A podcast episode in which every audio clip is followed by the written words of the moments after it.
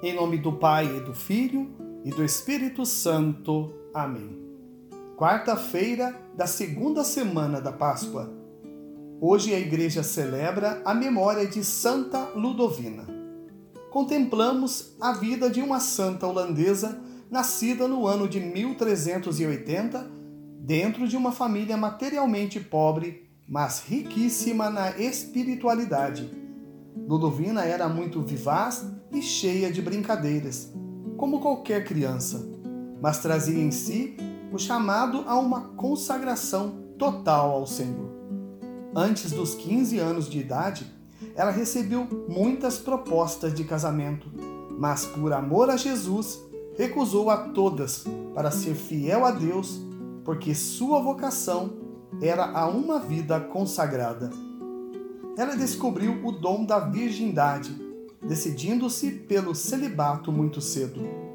Após sofrer um acidente no gelo, com apenas 15 anos, ficou praticamente paralisada. Uma cruz que, com a ajuda da família e de seu diretor, se uniu à cruz gloriosa de Nosso Senhor. Ela deixou-se instruir pela ciência da cruz. E compreendida por muitos, foi acusada de mentirosa e de ser castigada por Deus. Ludovina deu a mesma resposta que Jesus deu no alto da cruz, a do amor e do perdão. Passou sete anos sem comer nem beber nada. Recebia como alimento Jesus Eucarístico. Em 1433, recebeu o prêmio da eternidade. Que na cruz de cada dia nos unamos cada vez mais à cruz gloriosa de nosso Senhor. O evangelho de hoje encontra-se em São João, capítulo 3, versículos de 16 a 21.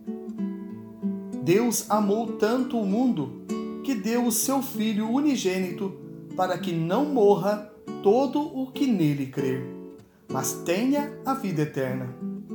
De fato, Deus não enviou o seu Filho ao mundo para condenar o mundo, mas para que o mundo seja salvo por ele. Quem nele crê não é condenado, mas quem não crê já está condenado, porque não acreditou no nome do Filho unigênito.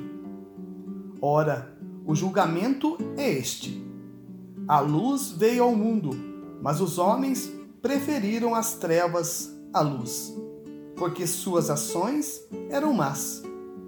Quem pratica o mal odeia a luz e não se aproxima da luz, para que suas ações não sejam denunciadas. Mas quem age conforme a verdade aproxima-se da luz, para que se manifeste que suas ações são realizadas em Deus. Palavra da salvação Glória a vós, Senhor. Meus irmãos e minhas irmãs, a todos vós, graça e paz da parte de Deus nosso Pai e do Senhor Jesus Cristo. Deus amou tanto o mundo que deu o seu Filho unigênito, para que não morra todo o que nele crer, mas tenha a vida eterna. Começamos nossa reflexão de hoje com esta bela declaração de amor de Deus por sua criação. Deus ama o mundo de uma forma integral, por completo, por inteiro. Tudo que se encontra na criação foi pensado minuciosamente por Deus. Nada passou desapercebido aos seus olhos e tudo tem a sua marca. Assim como num quadro, o mundo que hoje é oferecido ao homem como presente tem os traços que identificam e levam a Deus, o grande pintor. Não há o que se discutir, tudo é extremamente harmonioso, magnânimo e absurdamente perfeito. E o homem pertence a esta obra assinada pelo Deus Onipotente. Note que ele, Deus, gostou tanto de sua criação que não quis ficar como um mero observador. Quis fazer parte, viver entre aquelas criaturas as quais identificou como sua imagem e semelhança.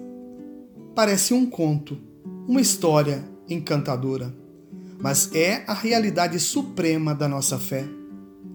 Mas o que o homem tem feito para merecer tamanho amor? Se formos olhar as atitudes daquele a quem Cristo deu a sua própria vida na cruz em remissão de seus pecados, chegaremos fácil, fácil à conclusão de que o homem é ingrato com seu Criador. Estamos perdidos então? Seria então as guerras e as doenças que matam milhares de pessoas desde toda a história da humanidade a mão de Deus exercendo a sua justiça divina? Meu irmão e minha irmã, se entendemos que todo sofrimento do homem vem da desaprovação de Deus, infelizmente não conhecemos a Deus, muito menos a Sua palavra, e corremos o risco de jamais ter tido uma experiência espiritual verdadeira com o Deus que tanto dizemos que amamos.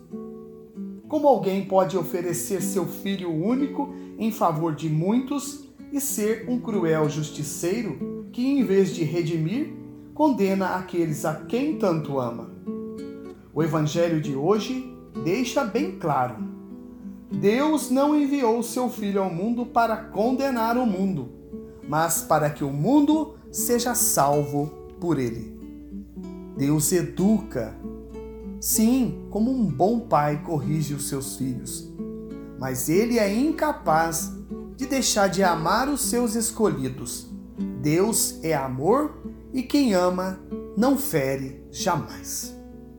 E para finalizarmos esta reflexão, prestemos atenção para a luz e fiquemos atentos e em alerta contra todas as coisas que são repelidas por esta luz quanta maldade, quanta artimanha, quantas manobras são orquestradas em meio às sombras para que continuem ocultas e que têm o objetivo de destruir o homem.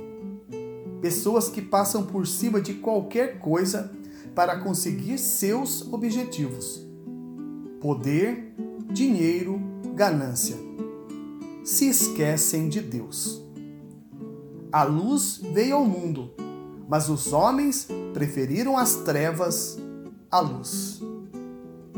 Deus não se cansa do homem, busca a sua salvação a cada instante. Mas é preciso que este mesmo homem se abra para o amor de Deus e deixe que a luz de Cristo ilumine para sempre os seus caminhos. Jesus não veio para condenar o homem, mas para trazer a salvação que vem de sua luz. E quem age conforme a verdade aproxima-se da luz, para que se manifeste que suas ações são realizadas em Deus. Roguemos a Imaculada Conceição a graça de sermos iluminados pela luz de Cristo. Amém. A vossa proteção recorremos, Santa Mãe de Deus. Não desprezeis as nossas súplicas e nossas necessidades, mas livrai-nos sempre de todos os perigos. Ó Virgem gloriosa e bendita. Amém. Santa Ludovina, rogai por nós. São José, rogai por nós. Em nome do Pai, e do Filho, e do Espírito Santo. Amém.